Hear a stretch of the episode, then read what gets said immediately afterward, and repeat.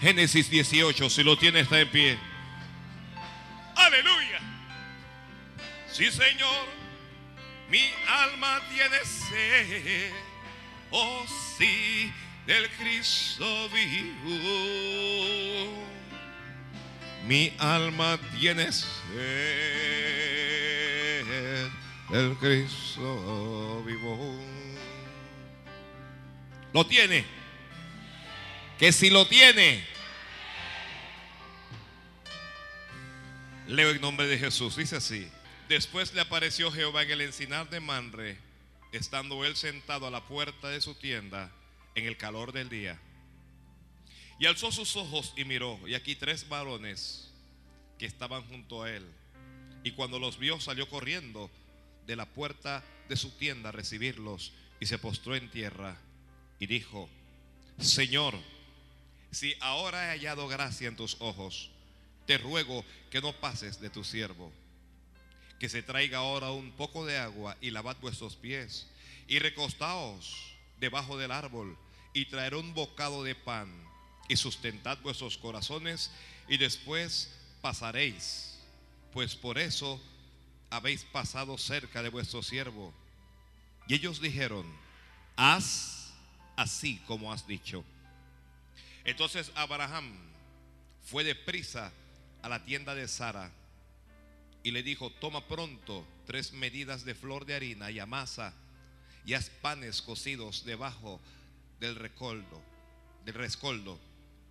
Y corrió Abraham a las vacas y tomó un becerro tierno y bueno y lo dio al criado. Y este se dio prisa a prepararlo. Tomó también mantequilla y leche y el becerro que había preparado y lo puso delante de ellos. Y él se estuvo con ellos debajo del árbol y comieron. Y le dijeron, ¿dónde está Sara tu mujer? Y él respondió, aquí en la tienda. Entonces dijo, de cierto volveré a ti y según el tiempo de la vida, he aquí que Sara tu mujer tendrá un hijo. Y Sara escuchaba a la puerta de la tienda que estaba detrás de él. Y Abraham y Sara eran viejos de edad avanzada. Y a Sara le había cesado ya la costumbre de las mujeres. Se rió pues Sara entre sí diciendo, después que he envejecido, tendré deleite siendo también mi Señor ya viejo. Entonces Jehová dijo a Abraham, ¿por qué se ha reído Sara diciendo, será cierto que he de dar a luz siendo ya vieja? ¿Hay para Dios alguna cosa difícil?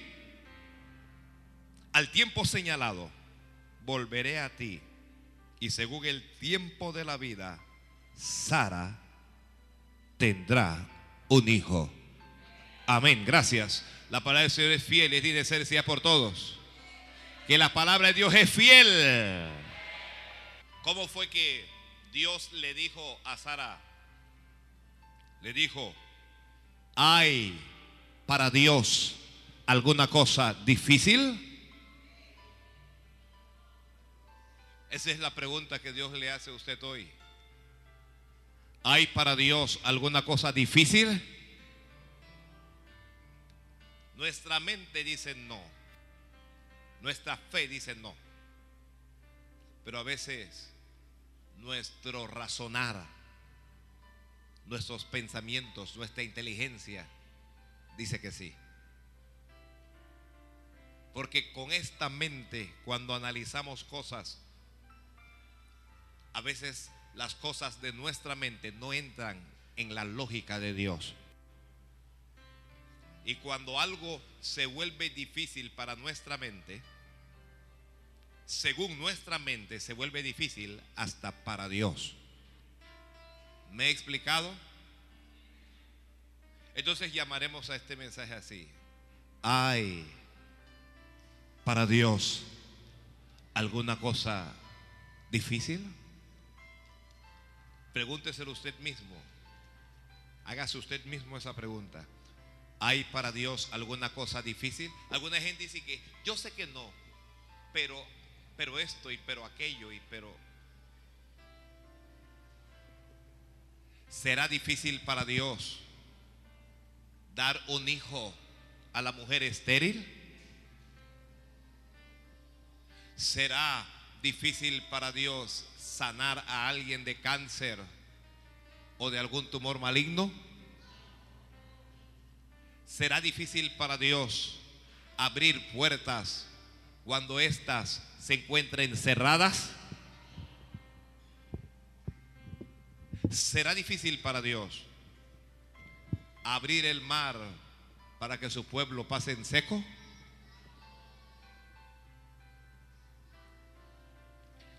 La historia comienza con el padre de la fe. ¿Quién es el padre de la fe? Abraham. Cuando, cuando él salió de, de Ur de los Carleos, ¿su nombre cuál era? Abraham. Y Dios le habló y le dijo Dios, sal de tu tierra y de tu parentela al lugar que yo te mostraré. Y Abraham salió en obediencia, en fe, hacia lo que Dios le había dicho. Todo el que camina en obediencia a Dios, aun cuando tenga tropiezos y tenga dificultades, al final del camino verá el propósito de Dios cumplido en su vida. Entonces Abraham tomó a su mujer, Sarai, y salió sin saber hacia dónde iba. El único que sabía hacia dónde él iba era Dios. Salió también con un sobrino suyo y salió con su padre, con Taré. Pero en el camino, su padre murió. ¿Por qué moriría el padre? Porque al principio Dios le había dicho, sal de tu tierra y de tu parentela. Sal de en medio de tu familia, el lugar que yo te mostraré. Y Abraham salió de su tierra, mas no salió de su parentela.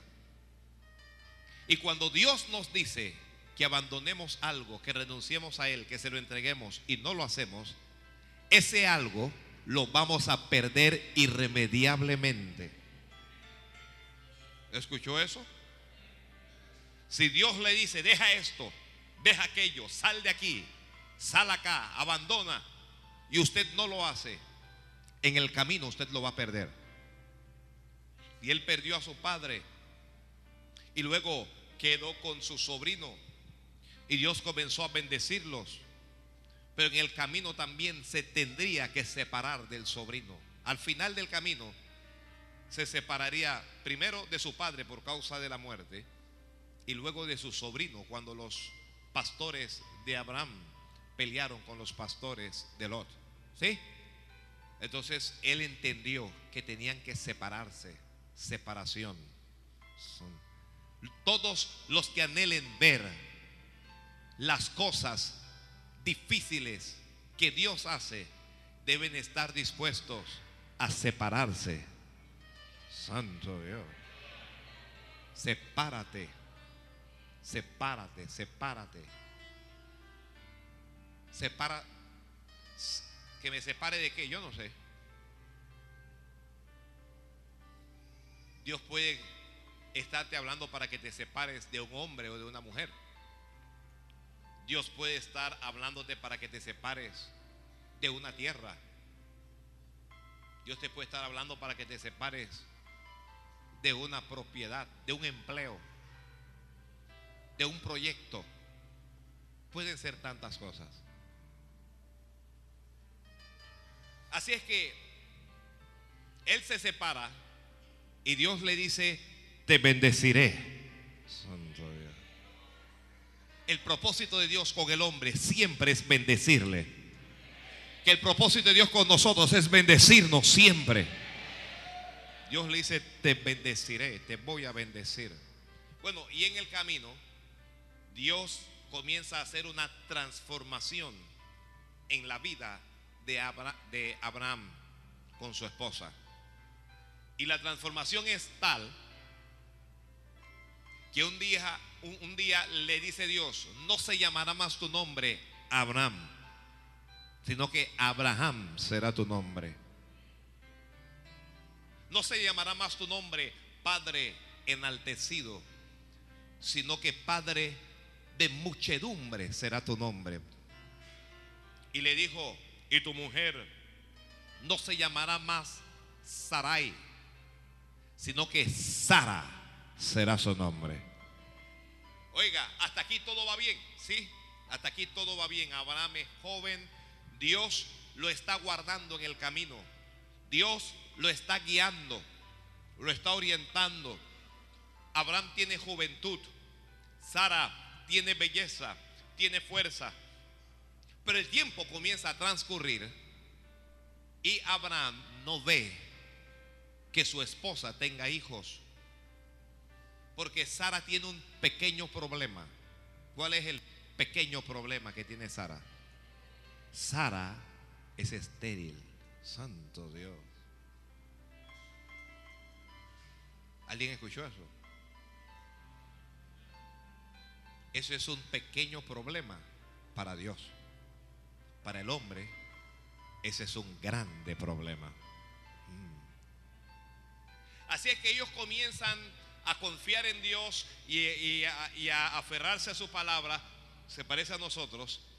Y Dios le ha prometido cosas, pero esas cosas no se están cumpliendo. Dios le ha prometido algo a alguien aquí que no se ha cumplido aún. Usted está como Abraham. Mm. Usted está como Abraham. Porque uno está esperando en la fe, pero uno no ve nada. Entonces, em, ellos comienzan a idear formas de ayudar a Dios. Amados hermanos, Dios no necesita de nuestra ayuda. Gracias por todo el que dijo amén. Dios no necesita de nuestra ayuda. Para nada. Si Dios le dijo que va a hacer algo, hágame este favor. No ayude a Dios. Dios no necesita de tu ayuda. Poderoso es para cumplir lo que Él dijo, Él solito. ¿Ya? Poderoso es para cumplir lo que Él dijo, Él solito. Dios le habla por ejemplo, a, una persona y le dice, te voy a levantar, te voy a bendecir, te voy a prosperar. Entonces, usted para prosperar, usted no tiene que comprar lotería, ni que voy a comprar esto para que Dios me prospere por aquí. Yo voy a comprar, como decía un hermano, voy a comprar cinco viles, cinco, cinco viles para mí, cinco viles para el Señor. Y que Señor, mándame estos cuatro números, cinco para ti, cinco para mí. Y tenía toda la fe del mundo en su bilito. Y, cuando jugó la lotería, nada. Y que Señor, tú no dices que me vas a prosperar, Señor. Tu palabra tú no dices que me vas a prosperar. Sí, Dios, Dios le va a prosperar, pero Dios no necesita de ese tipo de ayuda.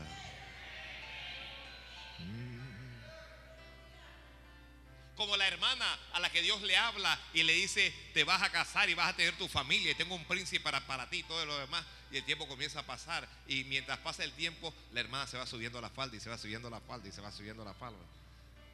Porque la Biblia dice, ayúdate que yo te ayudaré, así dice. Así que me voy a poner esta mini para... Dios no necesita tu ayuda.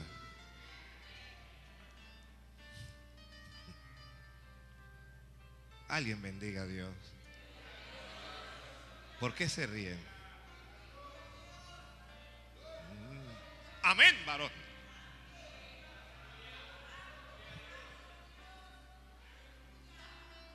Entonces 40 años Sara y nada, 50 años Sara y nada de hijos, 60 años Sara y nada, ya la menopausia, eh, la costumbre de las mujeres se detuvo, ya perdió las condiciones naturales para tener hijos.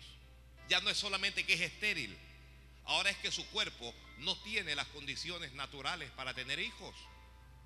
Y a pesar de no tener esas condiciones, Dios le está hablando, te voy a dar un hijo, te voy a dar un hijo, te voy a bendecir, te voy a bendecir, te voy a bendecir.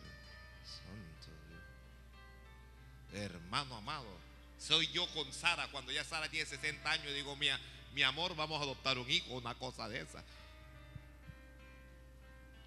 Ellos se inventaron ayudar a Dios. Y entonces buscaron a, su criada y Sa- Sara le dijo a Abraham, acuéstate con mi criada, embarázala y el hijo de ella va a ser mío. Yo lo voy a adoptar y lo va a criar como mío porque ella es esclava. Y él dijo, usted sabe, ¿no? Hermana, hay mujeres casadas aquí. Imagínese usted que usted le diga a su esposo, acuéstate con, con mi criada. Él le va a decir, esto es de Dios.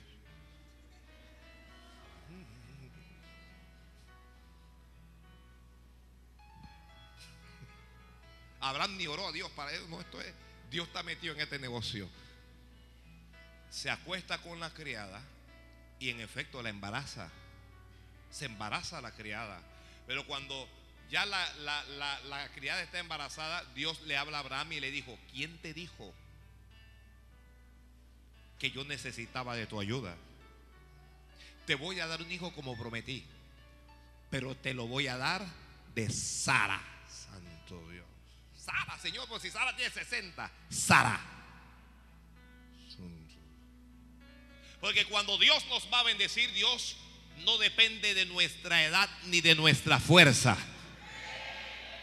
Cuando Dios va a bendecir a alguien, Dios, Dios le bendice independientemente de su género.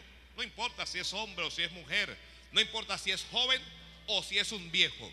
No interesa si está muy preparado o si no está preparado. No importa si la persona se siente fuerte o se siente débil. Cuando Dios te va a bendecir, sencillamente Él lo hace. Entonces, Dios le dijo, la cosa es con Sara. La bendición tuya es con Sara. Santo Dios. Hay hombres casados aquí, hay hombres casados. ¿Tu bendición con quién es? Con Sara. Así es que ellos comienzan a, a esperar en Dios y a esperar en Dios y nada. Y el tiempo pasa, pero Dios no ha olvidado su promesa. Hermano, hermana, Dios no ha olvidado su promesa. Yo no sé si Dios le ha prometido algo a alguien aquí. ¿Sí? Hay cosas que Dios ha prometido que todavía no se han cumplido. La buena noticia es que no te vas a morir hasta que no se cumpla lo que Dios te prometió. Santo Dios. Santo es Dios. Así es que Sara, 70 años, Sara, y nada de hijos. ¿Ya? Sara tiene 75 años y nada. Y ya cuando uno tiene 75 años y uno tiene, usted sabe que a los 75 años ya uno lo que está es arreglando el testamento. Porque uno, el, el tiempo de vida del hombre es de 70 años. Y ya cuando uno vive 70 en adelante todo es ganancia. Usted llega a 100, llegue llegue a, a 120, pero de 70 en adelante todo es ganancia. Entonces cuando uno tiene esa edad, si es hombre, no está pensando en tener hijos. Y si es mujer, menos.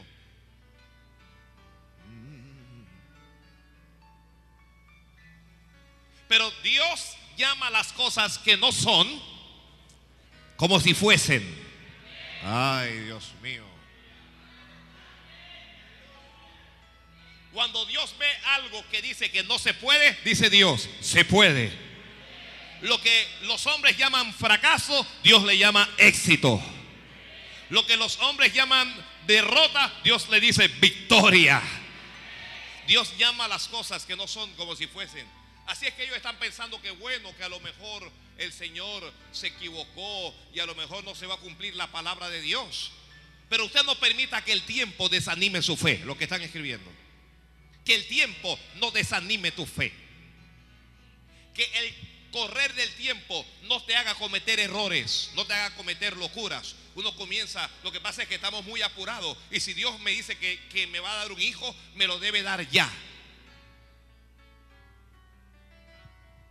Que tu desesperación no te haga cometer locuras. Espera pacientemente en la palabra de Jehová. Espera pacientemente en lo que Dios te dijo. Su palabra dice que no es con ejército ni es con fuerza, sino con su Santo Espíritu, ha dicho el Señor. Pastor, pero es que me estoy haciendo viejo, me estoy haciendo vieja. Tranquilo, que Dios está en control. Dios tiene el control. Así es que Sara tiene 80 años y nada de hijos. Y cuando tiene más o menos esta edad, está un día Abraham sentado en su tienda, dice la Biblia, al calor del día, y él ve venir a tres hombres. Abraham ve venir a tres hombres. Abraham no sabe quiénes son estos tres hombres, pero Abraham tiene algo que no tenemos muchos de nosotros. Abraham es hospedador. ¿Entendió usted el término? Ser un, Abraham es hospedador, es, una persona que llega una visita. Hay algunos hermanos que uno lo, visita, pastor o, hermano, mire, tómese, tómese esta chichita, tómese, cómase esta galletita, espéreme aquí que le voy a preparar esto allá, que no sé qué. Son hospedadores, por favor no se vaya, quédese un rato más. Oiga, si quiere, le arreglo aquí el cuarto para que se... Hay, hay algunos hermanos que son los menos, pero existen hospedadores. Lo hacen sentir a uno bien, lo hacen sentir a uno en casa. Son hospedadores, no les cuesta dar. Pero hay otra gente que usted llega a la casa y dice, ay pastor, qué pena. Yo estaba friendo tres pedacitos de carne para mí, mis dos hijos, y ya no hay más.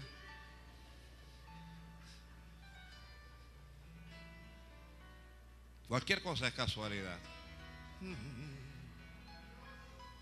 Abraham es desprendido.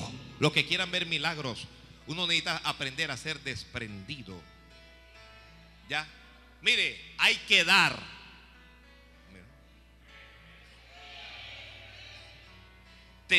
tenemos que dar. Y no dar solo a Dios, porque alguna gente da solo a Dios. Hay que dar al prójimo. Hay que dar al amigo. Pero también hay que dar, si podemos, al enemigo. Hay, hay que dar al conocido, al familiar. Pero también uno tiene que dar al desconocido. Aló. Aló, aló, aló. La mayoría de nosotros somos mezquinos. Todos los mezquinos digan amén. Pero el dar es algo que uno puede aprender. Aprendemos a dar, a despojarnos. ¿Ok? Entonces Abraham tiene esta cualidad. Mire, dice la, la Biblia nos enseña que debemos ser hospedadores. Porque dice que algunos entre ellos Abraham, sin saberlo, hospedaron a ángeles. A veces usted no sabe con qué, a qué persona usted está atendiendo, a quién usted le está dando el vaso de agua, a quién usted le está brindando el plato de comida. Usted no sabe. A veces es un ángel de Dios. ¿Alguien cree en ángeles aquí? Santo Dios. Gloria a Dios. Señor, enséñanos a dar. Observe que Abraham ve a estas tres personas llegar y él sale corriendo, dice, de la puerta de su tienda a recibirlos. Él sale a recibirlos y, les dice, dice, si he hallado gracia en tus ojos, Señor, te ruego que no pases de aquí de tu siervo. Y le dice, que se traiga ahora un poco de agua para lavar vuestros pies. Dice, y recostaos debajo de este árbol que yo tengo aquí. Acuéstese aquí, quédese conmigo. Y dice más, voy a traer un bocado de pan. Y voy a traer, dice, y, y, sustentad vuestros corazones. Y después ustedes van a pasar y se van a ir al lugar donde van. Porque dice, escuche esto, pues por eso habéis pasado cerca de vuestro siervo. Hay gente, hay personas que pasan cerca de nosotros solo para que nosotros le atendamos. Mm, esto no le gustó a nadie. ¿eh? Hay gente que pasa cerca de nuestra casa, pasa en nuestra vida solo para que le atendamos. Abraham dice, mire, ustedes solo vinieron aquí para esto, para que yo les atienda. Quédense aquí, les voy a hacer. Ellos le dicen, ¿sabes qué? Haz como has dicho. Nosotros vamos a esperar que nos traigas el agua y nos traigas el pan y la hermano y Abraham corre a donde Sara y le dice, Sara, prepara. Él, él, va donde la mujer y dice, toma tres medias de flor de harina, amasa, haz panes debajo, debajo del rescoldo, y él corrió a las vacas. Abraham tenía vacas y tomó uno de los animales, uno de los corderos, y se lo llevó al criado para que lo matara, para darle a, esos invitados. Vea eso, Abraham no sabe quién es esta gente, pero se está desprendiendo. Está, usted sabe lo que... Mire, una vaca es una vaca en ese tiempo, en este y en todos los tiempos. Una vaca siempre ha tenido valor. Él dice, esto hay que cocinarlo para ellos. Le da a su criado, apúrate, prepara esto, cocínalo. ¿Y ellos cómo están? Ellos están tranquilitos, hermanos. Santo Dios. Recibiendo toda la bendición, toda la atención. Ay, Señor. Yo estoy pidiéndole a Dios que nos dé una iglesia con un corazón así. Gentil. Dadivoso. ¿Ya? Usted viene una persona nueva, ¿cómo no? Venga, yo le invito, pase por aquí. Eh, eh, usted va a la escuela dominical, es por acá. Eh, usted se va, no se vaya todavía, espérese. Usted sale y busca a una persona y le dice, cómprame un jugo allá al frente, cómprame una bebida, cómprame algo. ¿Usted qué quiere? ¿Quiere, quiere comer algo?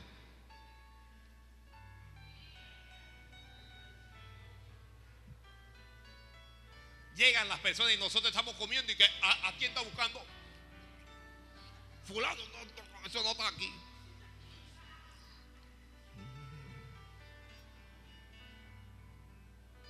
Así somos.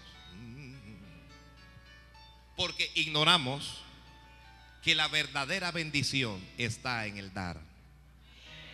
La verdadera bendición está en el dar. Abraham no sabe, pero lo que él está haciendo tiene recompensa. Lo que tú haces con tu prójimo tiene recompensa. Lo que tú das para Dios tiene recompensa. Entonces ellos se comen, se, comen el pan, se toman la lechita, se, se comen la carnita que le prepararon y todo lo demás. Y cuando están preparados para irse, entonces le hablan a Abraham y le dicen, de cierto, le dice el Señor, volveré a ti. Pero no, no, no, no, pero antes de eso, es que me estoy adelantando. Antes de eso, le hacen una pregunta a Abraham. Le dicen, ¿dónde está Sara, tu mujer? Que la bendición no es exclusiva para una persona. La bendición es también para la mujer.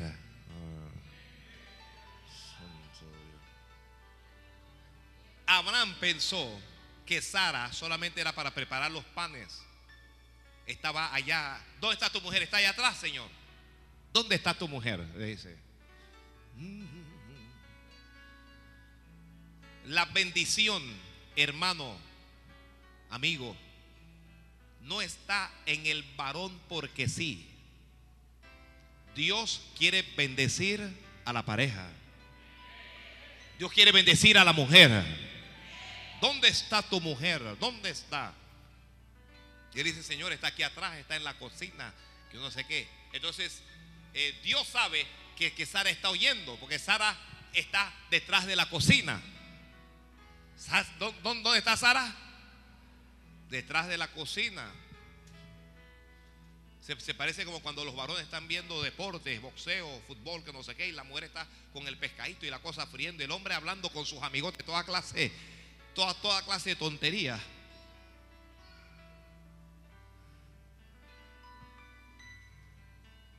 Pero Dios está interesado en bendecir a la mujer también. Dice, está aquí.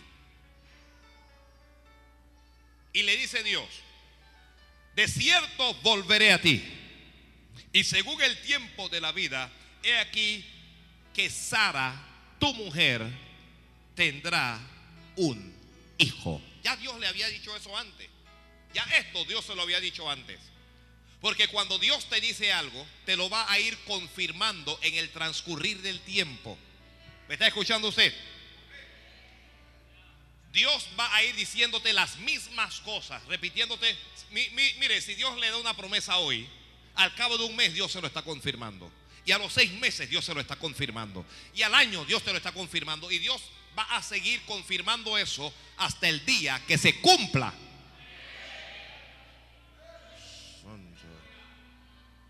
Yo creo que hoy Dios le está confirmando la promesa a alguien. Hoy, hoy Dios le está confirmando la promesa a alguien. Dice, al cabo del tiempo señalado volveré a ti. Y cuando yo venga a ti, dice, volveré a ti. Porque la bendición de Dios no es con Abraham separado de Dios. Dice el Señor, yo volveré a ti. Y cuando vuelva a ti, Sara, tu mujer, tendrá un hijo. Oye, ya son 90 años, Sara. 90 años. Pero Sara tendrá un hijo tuyo.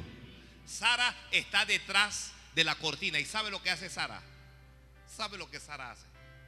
Sara comienza a hacer lógica humana, a pensar humanamente. Ella dice, hmm, yo estoy vieja. Ya a mí la, la costumbre de la mujer pasó. Ya aquí no hay periodo, no hay nada de eso. Si eso fuese poco, aunque yo pudiera, mi marido está viejo. Ya, usted entiende lo que yo quiero decir, porque un viejo cuando mira a una vieja y se, se sienta con ella, mi amor, vamos a recordar.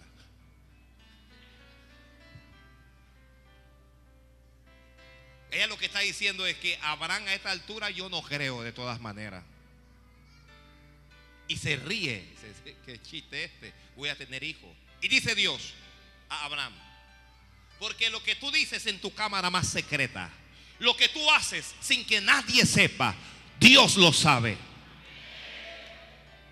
Y dice Dios, ¿por qué se ha reído Sara, tu mujer? ¿Por qué se rió Sara por lo que yo acabo de decir? Sara ahora está nerviosa. Dios la descubrió. Y dice el Señor, ¿será cierto que ella ha de dar a luz siendo vieja? Y, luego el Señor dice, ¿acaso hay para Dios alguna cosa difícil? Dios le está diciendo, aunque seas vieja y tu marido no funcione, aunque la ciencia diga que tú no puedas, yo te voy a dar un hijo. Dios le está diciendo, no dependo de las condiciones naturales del hombre. Dios, Dios opera en la esfera de lo sobrenatural. ¿Será para Dios habrá alguna cosa difícil? Entonces Sara sale y que, no, que yo no me reí. Si te has reído, si te has reído. ¿Para Dios habrá alguna cosa difícil? Lo que para el hombre es difícil, para Dios es fácil. Y cuando el hombre tiene alguna imposibilidad para ver la obra de Dios, la mano de Dios en su vida, entonces Dios está dispuesto a hacer algo para él. Ese algo se llama milagros. Dios está dispuesto a hacer milagros. Nuestro Dios es un Dios milagroso. Él hizo milagros ayer y seguirá haciendo milagros hoy. Hay diferentes tipos de milagros. Mire, no todo el mundo necesita el mismo milagro. Alguien necesita un milagro en el cuerpo, en la salud, porque está ciego, porque está paralítico, porque tiene cáncer. Dios hace milagros en esa esfera. Pero hay otra persona que necesita un milagro en lo financiero, que lo que necesita es un milagro, necesita dinero. Dios hace milagros en esa esfera. Hay alguien que necesita un milagro en la familia, se está destruyendo la familia. Eh, Dios hace milagros en esa dirección. Mire, Dios hace milagros hasta creativos. ¿Entiende usted el término? Alguien que no tiene algo, eh, alguien que nació sin ojos, nació sin piel, lo que Dios hace milagros en esa dirección. Entonces Dios le está diciendo a Abraham, pero más a Sara, que para Dios nada hay imposible. No, no es imposible. Para Dios nada hay difícil. Para Dios no hay nada difícil. Todas las dificultades que usted ha leído en la Biblia, Dios las ha superado con facilidad.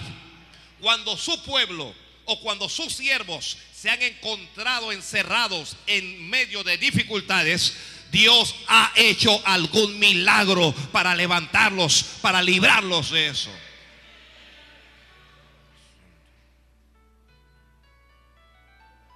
es que cuando Dios le da esa palabra, Dios se va. Pero ya hay un tiempo señalado ya. No es lo mismo que Dios te diga, te voy a bendecir, a que Dios te diga, te voy a bendecir dentro de un año. Ya hay un tiempo señalado. No es lo mismo que Dios te diga, te voy a bendecir, a que te diga, te voy a bendecir en diciembre. Ya hay un tiempo señalado. Santo Dios. Mm, mm, mm, Dios le habló a José. ¿Quién es José? Bisnieto de quién? ¿Quién es José? ¿Bisnieto de quién? De Abraham. Dios le mostró y, le dijo, tú vas a ser grande. Pero ya, eso fue todo lo que Dios le mostró. Y él sabía que iba a ser grande. Dios no le dijo cuándo. Una cosa es que, que Dios le haya dicho a usted, hermana, hermano, los voy a levantar. Pero, pero aquí ya hay un plazo señalado. Porque el Señor dijo, volveré a ti y según el tiempo de la vida. ¿Cuál es ese tiempo de la vida que el Señor le está hablando? ¿Cuál es ese tiempo de la vida? ¿Ah?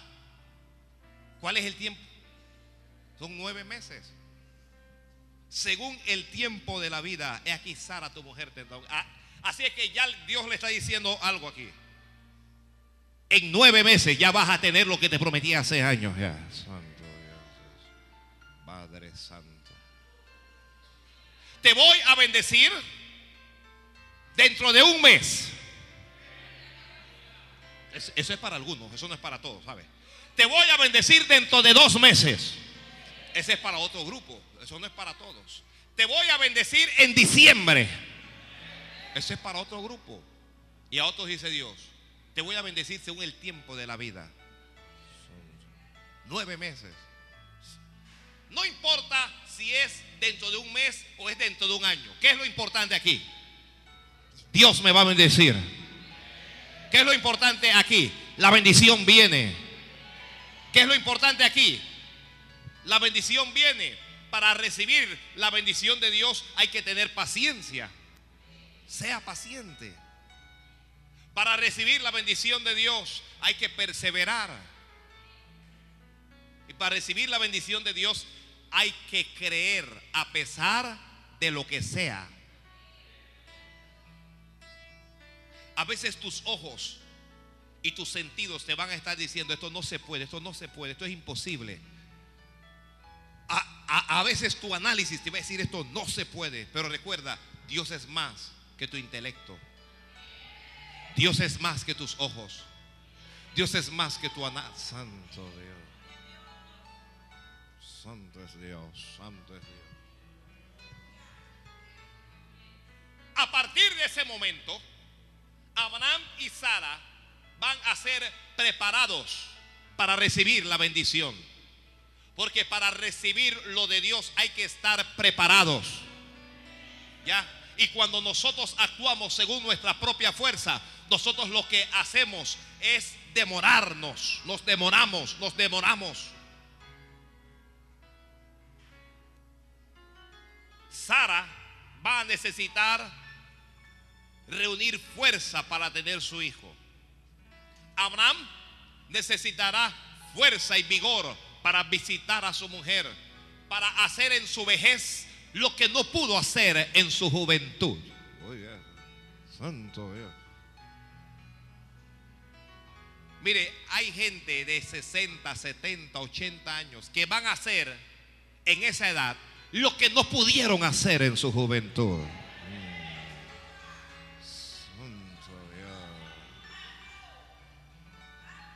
Algunos de los que estamos aquí vamos a hacer lo que no hemos hecho en toda nuestra vida, lo vamos a hacer. Alguien diga amén, Señor. Alguien diga amén. No, que lo que pasa es que yo, yo, yo he escuchado hermanas de, de, 45, 50 años y que ya yo estoy vieja. Viejo el diablo, hermana. ¿Qué, qué vieja vas a estar? Ahora es, que, ahora es que Dios va a comenzar contigo. Vas a hacer lo que no has hecho en toda tu vida. Lo vas a hacer ahora. Alguien diga amén, Señor. Amén.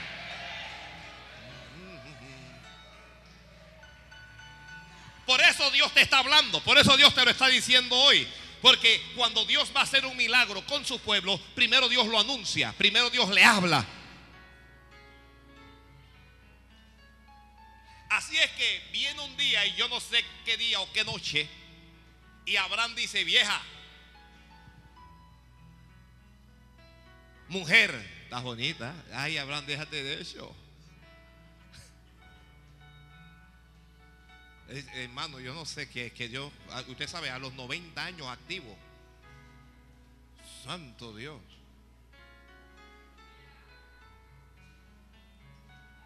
Vieja, véngase, vamos para el cuarto. Déjate de eso.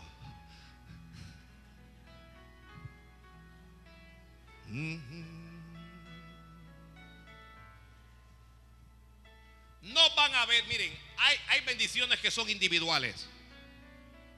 Dios tiene bendiciones individuales para cada uno, para ti, para ti, para ti, para ti, para ti. Son bendiciones tuyas, propias. Pero hay bendiciones que son compartidas. Hay bendiciones que son compartidas. Aló. Por ejemplo, hay bendiciones que si el matrimonio no está de acuerdo, no lo van a recibir. El, esposo no lo puede recibir aparte y la mujer no lo puede recibir aparte. Tiene que haber unidad allí para poder que reciban ese, ese tipo de bendición. Aló. Aló. Por eso yo les aconsejo a los hermanos, mire, las disputas las discusiones son parte de la vida del matrimonio. Vamos, ¿qué, matrimonio hay que no discuta, que no pelee un día? Ya, se levanta y uno, uno cuando se levanta la mujer le pintó la casa de rojo. Y ya uno comienza a discutir por esa cosa. Mujer, ¿cómo se te ocurre pintar este, esta cosa de rojo? Y ella dice, Ay, a ti no te importa eso. Y comienza la discusión. Eso es parte del matrimonio. ¿Ya? ¿Me explico? La mujer sale con el hombre a la calle y al hombre se le fue el ojo detrás de otra mujer. El codazo y cuando llega a la casa que tú no me respetas, que aquí, que acá, ¿qué me pasa mujer? Yo no estaba mirando nada, es un papel.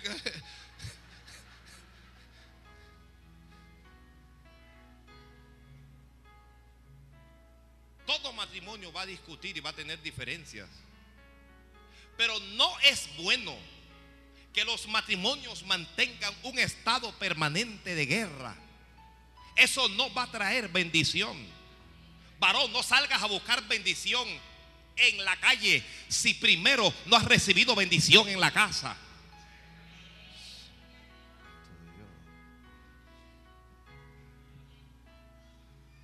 Insultar a la mujer, insultar al hombre y después orar para que Dios le bendiga es tonto. Porque esa bendición es compartida, es del matrimonio. Hay otras bendiciones compartidas que, no es con matrimonio, pero son con, con socios, con gente que, que Dios levanta. ¿Ok? Pablo obtuvo bendiciones compartidas con primero Bernabé, después con Silas. ¿Ya? Hay, bendiciones, hay, hay momentos en que Dios te va a bendecir con una persona. Oye, vamos a hacer una sociedad, una cuestión. Dios te va a bendecir con esa persona. Yo creo eso.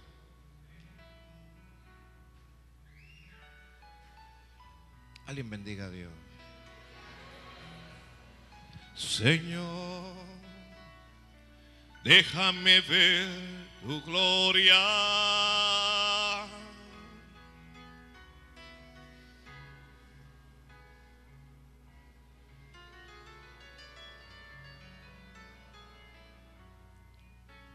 Mire, Abraham hizo con Sara lo que tenía que hacer.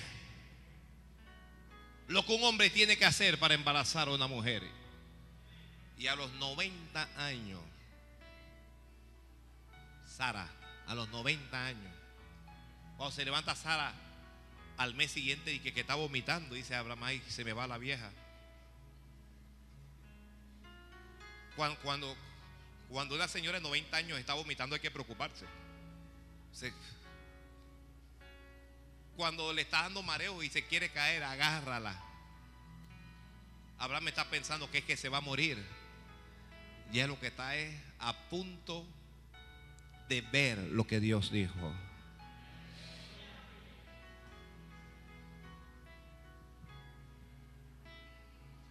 No hay cosa difícil para Dios. Lo difícil es para nuestra mente, para nuestro razonar, para nuestra forma de ver las cosas. Cuando usted ve la, la vida no de Sara, después viene Rebeca. ¿Y cuál es el problema de Rebeca? Con, con el hijo de Abraham, con Isaac. ¿Cuál es el problema? El mismo. Rebeca es estéril. Después de Rebeca viene Raquel. Raquel con Jacob, con el nieto de Abraham. ¿Y cuál es el problema que, que tiene Raquel? El mismo. Es estéril. Es estéril. Tiene el mismo problema. ¿Y qué está haciendo Dios una y otra vez? Yo le doy tantas gracias a Dios. Porque los problemas vienen a nuestra vida y Dios hace algo para, para, que, para solucionarlo, para que desaparezca ese problema. Nosotros mismos nos metemos en problemas y Dios nos saca de ese problema, mis amados hermanos. Mire, no hay ninguna cosa difícil para, para, para Dios. Ella, todo el mundo va a saber que está embarazada. Y cuando ella está embarazada, ahora la gente está pensando en el alumbramiento, se muere. Porque no tiene fuerza. Todo el mundo sabe que una mujer para dar a luz necesita qué? ¿Qué es lo que necesita? Fuerza. De- decían las, las ancianas de, nosotros, las, viejas, que cuando una mujer está embarazada tiene un pie allá y otro acá.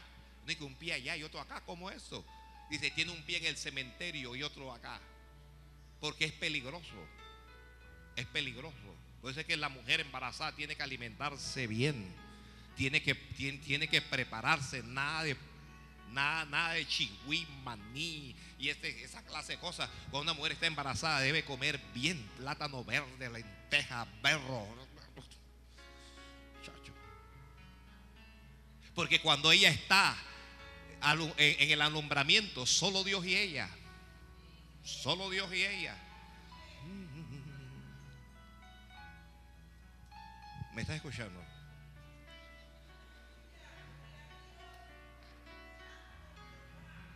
Alguien bendiga a Dios.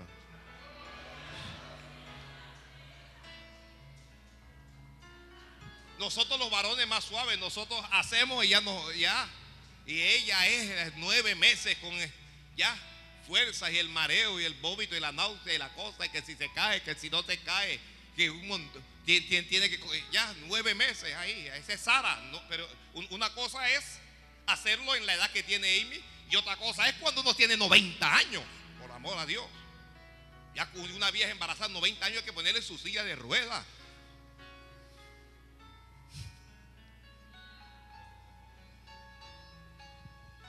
Bueno, eso en, el interior hay, señoras de 90 años que están es fuerte y chispa y, le hablan con claridad y todo. Y dice yo, yo todavía, yo todavía, todavía qué es, abuela, yo todavía, todavía qué, abuela.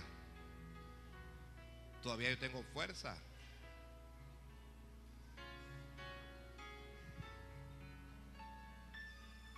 Desciende aquí, desciende en mí. Señor, déjame ver tu gloria. Señor, déjame ver tu gloria desciende aquí, desciende en mí.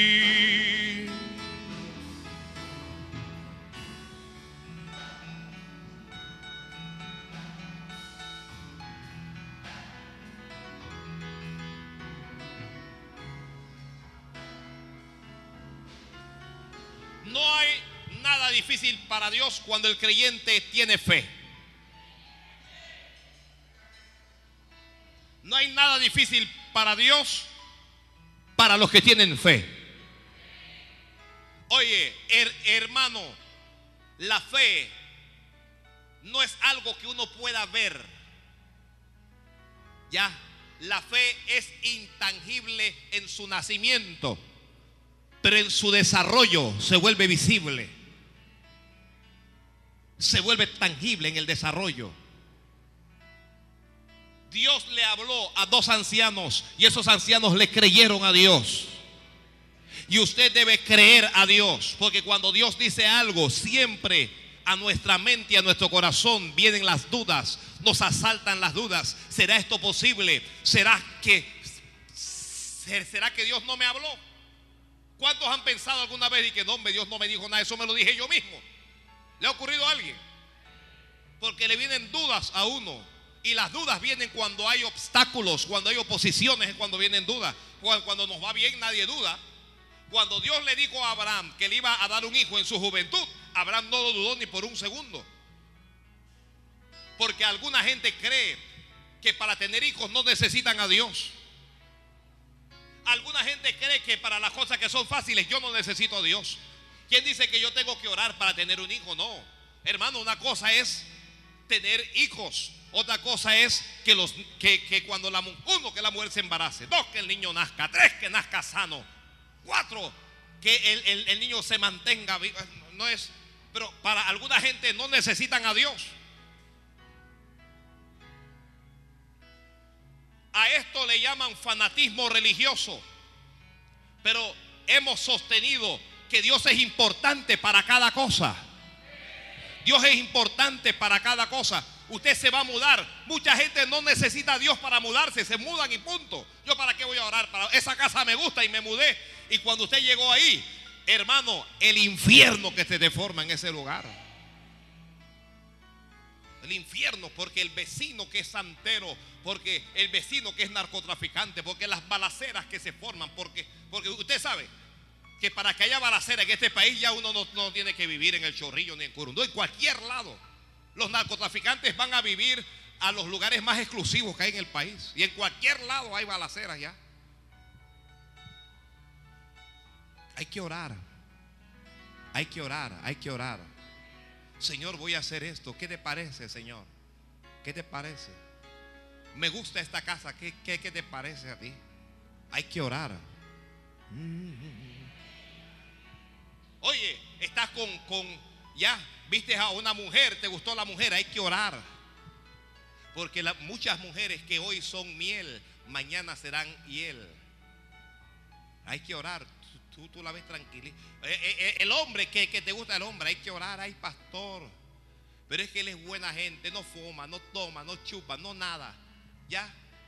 Es un caballero. Lo único que no es cristiano. Dice, lo único que tiene, es que no es cristiano. eso es suficiente. eso que tú dices es lo único, eso es lo más importante. Eso es lo más importante. Entonces cuando te vas con el hombre que es buena gente, que no sé qué, puño y patada es lo que te da. Usted sabe el hombre cuando está cazando, el hombre es un cazador. ¿Ya? Usted ha, visto al león cuando va a cazar. No es agresivo, suavecito, sigiloso. Tú no vas a ver a un león haciendo bulla con, un perro ladrando para cazar. No, él, él va suavecito. Usted no siente el venir del león. Pero cuando ya está encima de la presa es lo más agresivo que hay es lo más agresivo que hay. Y así es el hombre cuando está casando, que mi amor, que mira que no sé, que es un caballero, no te dice palabras sucias, este habla bien y todo lo demás. La puerta, le abre la puerta del carro, y no sé qué, qué, quieres comer, te lleva a comer, ¿Qué, qué es lo que deseas, flores, bueno, algunos, flores y todo te mandan y todo. Y entonces la, la está, está, creyendo, me encontré al príncipe. Al príncipe las tinieblas te encontraste.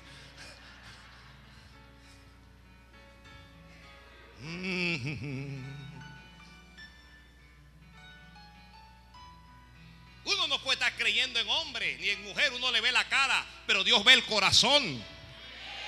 A veces tú ves ese hombre, ese hombre lo que es es un satanista. A, veces son bisexuales, se acuestan con hombres, con mujeres, eh, son pervertidos. Cuando, cuando está la, la, mujer en la casa, la amarran con cadenas, le dan con látigo. Ustedes no saben un montón de cosas.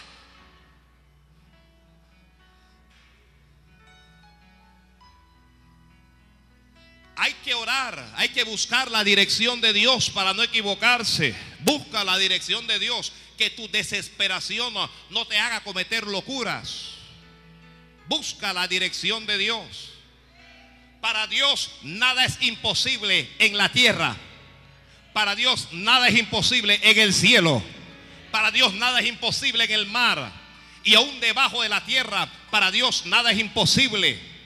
Mire, el mismo Dios que hizo milagros ayer para que mujeres estériles tuvieran hijos, es el Dios que hace milagros hoy para que esas mismas mujeres estériles sigan teniendo hijos. Hermanos, y abro un paréntesis aquí para decirle, los hijos son una bendición. Los hijos son una bendición. Me parte el corazón cuando una mujer se embaraza y entonces habla como, como si se hubiera enfermado con, una, con, con lepra, con sida, con una cosa como esa. Los hijos son, dice la Biblia, herencia de Jehová son los hijos. No puede entender cómo hay gente que desprecian la bendición de Dios. Oiga, le, voy a decir esto. Mira, hijo es bendición hasta cuando la mujer lo, lo, obtiene mal. Hasta cuando viene por causa del pecado. Una mujer fue y se acostó con un hombre casado y se embarazó. Oye, ella pecó, ella pagará por sus pecados, pero el hijo es una bendición. Y si no le hace la Biblia, ¿alguien ha, leído de Jefté? ¿Quién era Jefté? Dígamelo alguien. ¿Quién era Jefté? Hijo de una mujer ramera, eso es lo que era Jefté. Hijo de una prostituta. Nació mal. Nació como un bastardo. Sus hermanos lo echaron, lárgate de aquí. Pero él era una bendición. Él era una bendición. Y los que me puedan escuchar a través de la radio o aquí, una vez que Dios te dé un hijo, comienza a alegrarte y a gozarte. No comiences a renegar, ni a quejarte, ni a pensar en el aborto, ni a pensar en matar al niño, porque ese niño es una bendición.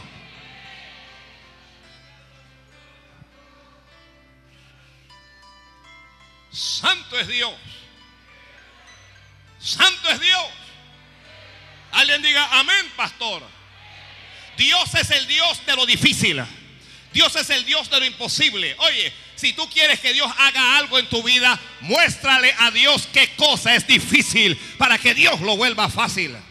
Muéstrale a Dios qué cosa es imposible para que Dios lo vuelva posible. Cuando ya tú no, no puedas más, clama a Dios y quítate del camino, porque Dios vendrá y Dios también hará. Difícil era que Faraón dejara ir a Israel. Cuando Dios le habló a Moisés, me dijo, Señor, Moisés le, le dice a Dios, pero ¿quién soy yo para que Faraón me haga caso? Señor, si Martinelli ni me conoce. Y Dios dice, ve porque yo voy a estar contigo. Señor, pero es que no me va a creer. Él no va a creer que tú me mandaste. El pueblo no me va a creer. El pueblo va a creer que soy un charlatán. Ves porque yo voy a estar en tu boca.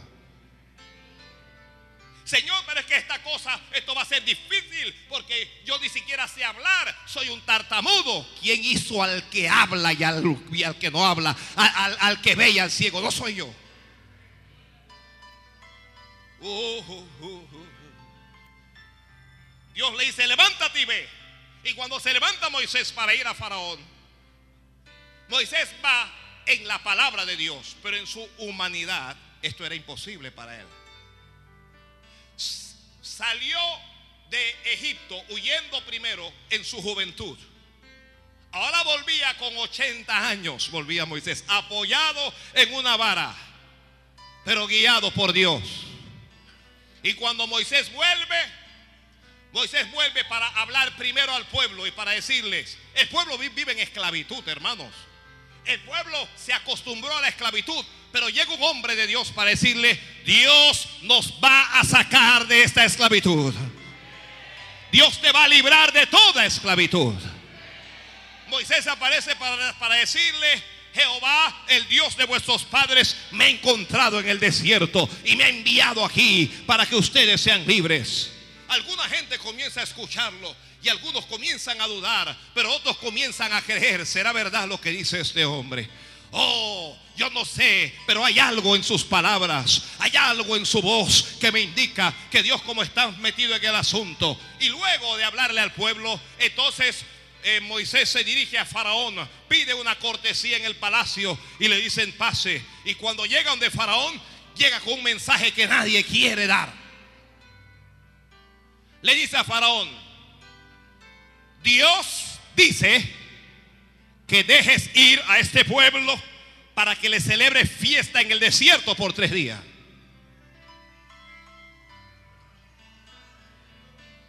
Hay alguna gente que no te respeta cuando no tienes dinero. Hay gente que no te respeta cuando no tienes corona. No te respetan cuando no tienes propiedades, cuando no tienes cheques. Oiga, qué, qué difícil que nosotros hablemos con nuestro presidente. Vaya a la presidencia y trate de hablar con él lo encañonan. Oye, pero yo voy a estar con él. Ni te muevas que tú.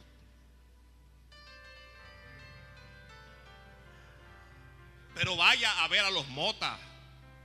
Vaya a ver a los, yo no sé, los ballarinos, los, la gente que, tiene dinero. Se sientan y hablan con él y se codean con él. Uno no tiene dinero, estás limpio, así que Faraón no te quiere atender. Uh, uh, uh. Pero cuando tú tienes a Dios, te atenderán de todas maneras. Santo es Dios. Hermanos, amigos, mire, trate de no olvidarse nunca de Dios. No importa qué negocios hagas, no importa a qué lugar te llevas, tienes que estar claro de esto. Es Dios el que me llevó, es Dios el que me levantó, es Dios el que me está ayudando. Y cuando llega de Faraón le dice, dice Dios que dejes ir a su pueblo. Faraón le habla con altivez y con soberbia y le dice, no conozco a Dios y no te conozco a ti, limpio.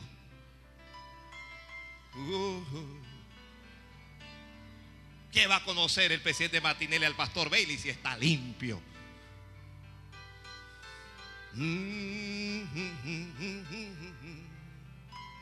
le dice, lárgate de aquí. Y Moisés sale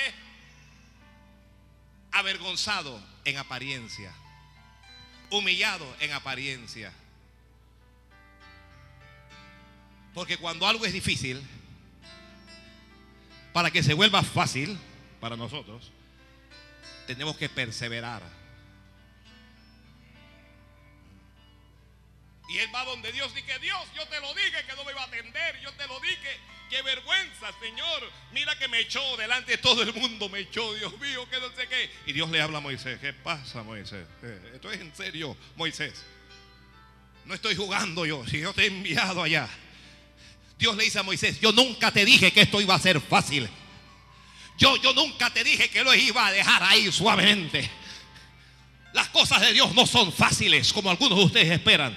Las cosas de Dios son difíciles, pero en la dificultad verás la gloria de Dios. En la dificultad vas a ver la gloria de Dios. Y Dios le habla a Moisés y le dice, levántate y deja la lloradera y vuelve donde Faraón Moisés. Vuelve allá y háblale, háblale y dile lo que yo digo. No me digas lo que dice Faraón. Ve donde Faraón y dile lo que digo yo. Y voy a comenzar a glorificarme en Faraón. Y voy a comenzar a decretar juicios. Y voy a hacer señales. Y voy a hacer prodigios. Y voy a hacer maravillas. Voy a transformar las cosas. Y cuando Moisés vuelve, Moisés vuelve. Diciéndole a Faraón. Dice Dios. Que le dejes ir a celebrar fiesta en el desierto. Ya no le hice por tres días ya. Dice, déjalo ir a celebrar fiesta en el desierto. Y comienzan los milagros. ¿Qué señal muestra? Y, Moisés con la vara. La vara se vuelve en serpiente. Milagros de Dios. Milagros de Dios. Milagros de Dios, milagros de Dios, milagros de Dios. Milagros de Dios van a ocurrir, milagros de Dios van a ocurrir. Milagros de Dios van a ocurrir, milagros de Dios. Yo tengo que hablar de milagros de Dios. Hay milagros de Dios que van a comenzar a ocurrir ya. Y hay milagros de Dios, milagros, milagros, milagros, milagros. Las varas se volverán en serpiente. Cuando Faraón vio eso, Faraón dijo, pero si yo tengo unos brujos que hacen lo mismo. Y, trajeron a los brujos y los brujos hicieron exactamente lo mismo y las varas de los brujos se convirtieron en serpientes. Pero la vara de Moisés se comió a las, a las serpientes de los brujos.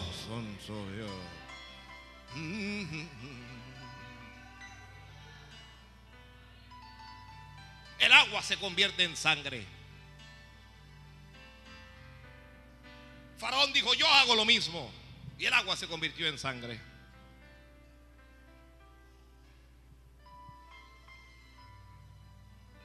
Pero ya Dios está haciendo. Aleluya. Moisés, pueblo de Dios, los que confían en Jehová jamás serán avergonzados. Jamás serán humillados. No importa que se burle su hermano o su hermana. No importa que se burle tu marido o tu mujer. Los que confían en Jehová jamás serán avergonzados. Oh. Oh. Oh, ya Dios se levantó en el cielo ahora. Ya Dios dijo, ahora es que voy con ellos. La gente no lo sabe, pero nada es imposible para Dios. La gente no sabe, pero Dios no depende del hombre, ni depende del gobierno, ni depende de instituciones. La gente no lo sabe. Moisés no lo sabe, pero va a ver la gloria de Dios. El pueblo no lo sabe, pero Dios los va a levantar con señales, con milagros, con prodigios, con maravillas de Dios.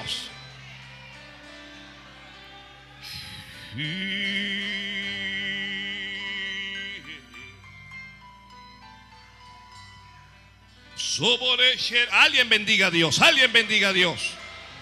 Alguien haga el favor y bendiga a Dios. Bendiga a Dios, bendiga a Dios, bendiga a Dios. Alguien háblele a Dios y dígale, Señor, yo estoy preparado para un milagro. Yo estoy preparado para un milagro de Dios. seré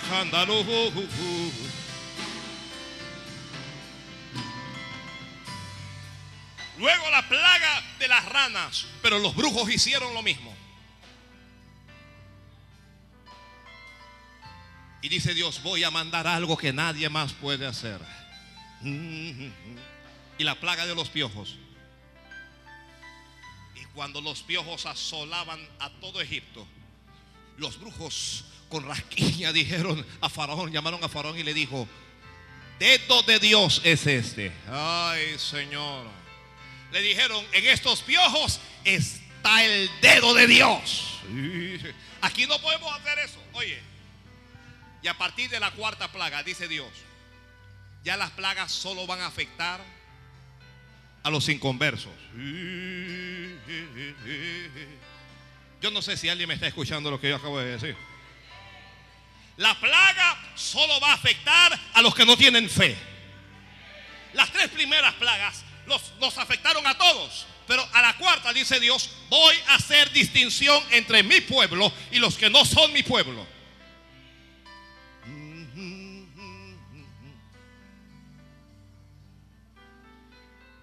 Y yo creo que no va a haber plaga en medio nuestro. Alguien levante la mano y dígale, Señor, me cubro con esa palabra.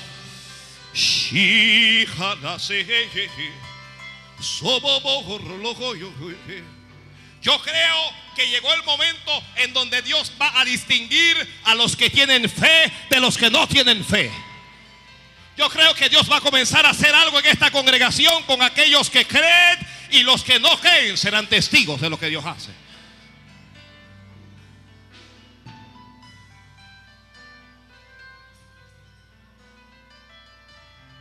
Mientras eso está ocurriendo, Faraón está endureciéndose con el pueblo. Se está endureciendo y el, pueblo está afligido.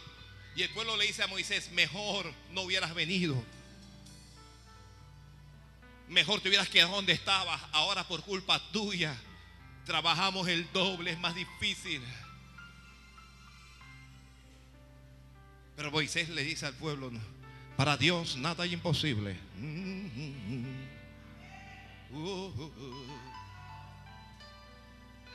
Antes de que la mujer dé a luz, es el dolor primero.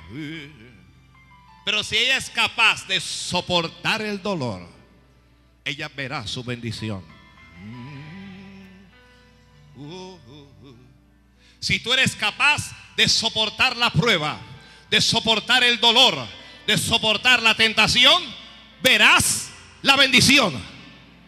No alguien grita amén, Señor.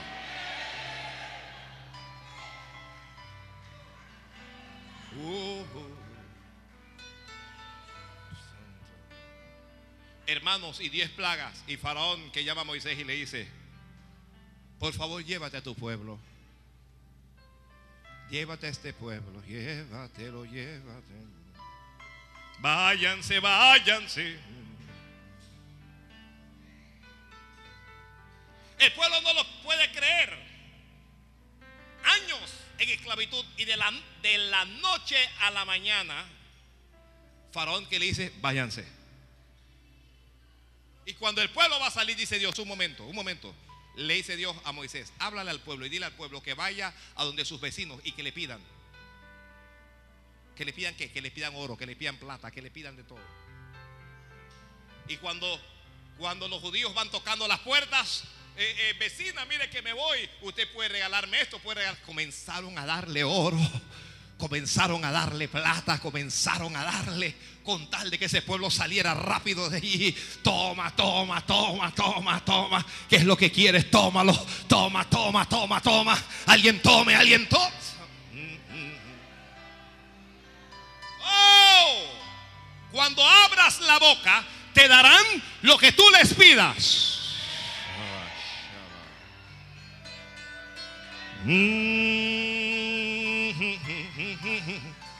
Oh, hay una unción en tu boca, hay una unción en tu boca. Cuando vayas a hablar, cuando digas quiero ganar más, cuando digas quiero esa posición, cuando digas yo quiero hacer esto, te dirán toma, toma, toma, toma, toma, tómalo, tómalo, tómalo. Alguien recíbame esta palabra porque a partir de mañana, cuando usted vaya a pedir, te dirán toma, toma, toma, toma. Tómalo. Toma, porque para Dios nada hay imposible. Porque para Dios nada hay difícil.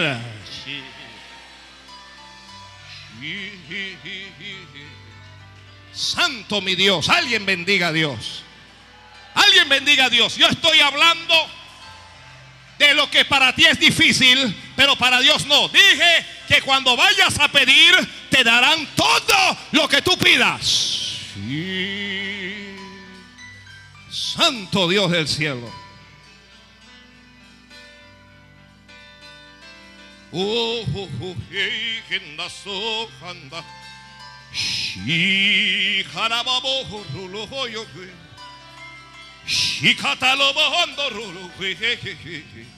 Oh, hay gracia de Dios, hay gracia de Dios. Dile al pueblo que pida, dile al pueblo que se atreva, dile al pueblo que haga, dile al pueblo, dile al pueblo, dile al pueblo que ya di orden para que los bendiga. Dígale al pueblo. Santo Dios, Santo es Dios. No van a abusar más de ti, no. Vienen tiempos de cambio. Vienen tiempos de bendición. Vienen tiempos de gloria. Aleluya, aleluya, aleluya. Uh, uh. Santo Dios, santo Dios, santo Dios. El pueblo no puede creer lo que le está pasando y tú no vas a poder creer lo que va a ocurrir en tu vida. No lo vas a creer. Santo Dios. Uh, santo Dios. Mi alma bendice a Dios, mi alma le bendice. Dice la Biblia que el pueblo salió de Egipto con manos llenas.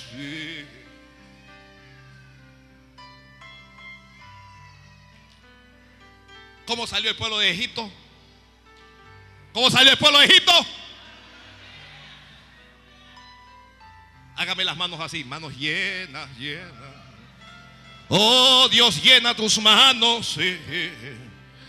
Dios llena tus manos. Dios llena tus manos. Ay, Dios mío, ay, Dios mío. Ellos no lo sabían, pero Dios había puesto en el corazón de los egipcios que dieran todo el oro que se iba a usar en la construcción del tabernáculo, que, se iba a usar en el arca de Jehová, que, que se iba a usar en lo que el pueblo de Dios necesitaba.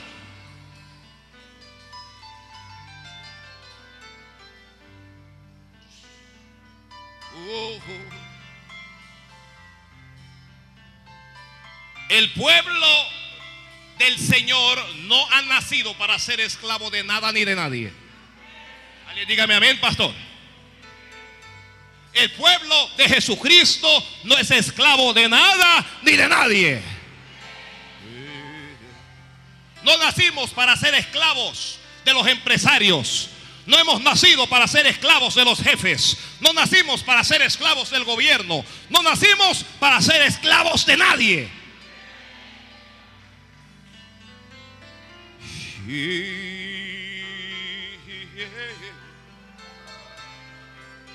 Santo Dios, santo es Dios. Uh, hay una unción en el ambiente que se está moviendo aquí ahora. Hay una unción que se está moviendo. Mm. Nada, nada, nada hay difícil para Dios. Nada hay difícil para Dios. Moisés está saliendo pechón, pero Dios le está hablando y le está diciendo, te lo dije. Yo te dije que ibas a salir de esto en victoria. Te dije que Faraón iba a soltar. Hermano, hermana, Faraón va a soltar. Santo Dios. Faraón va a soltar, Faraón va a soltar, Faraón va a soltar, Faraón va a soltar, Él va a soltar.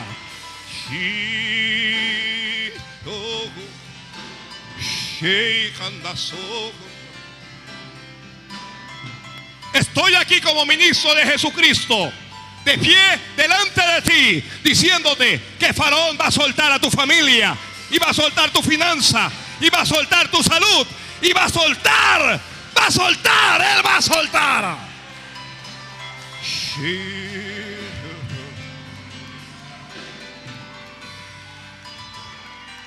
Oh, Santo Dios. Santo Dios, Santo Dios, suelta, suelta, suelta, suelta. Suelta que Dios ha dado la orden, diablo, suelta.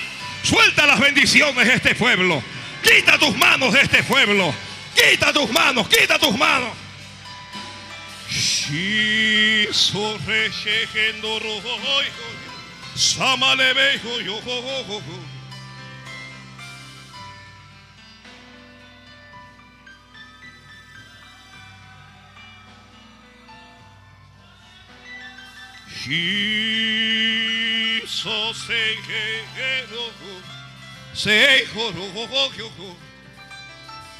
Santo, santo.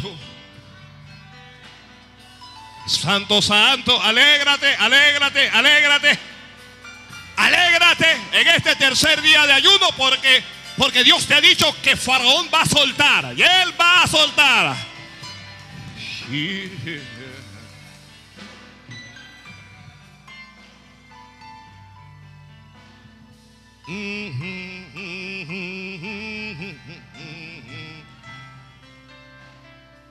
Moisés salió con el pueblo.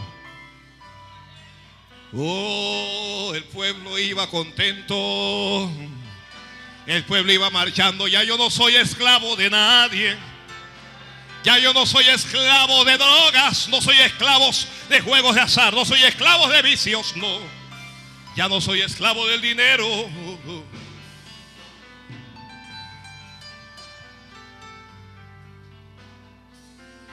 Y cuando el pueblo va marchando, Faraón se arrepiente de haberlos dejado ir.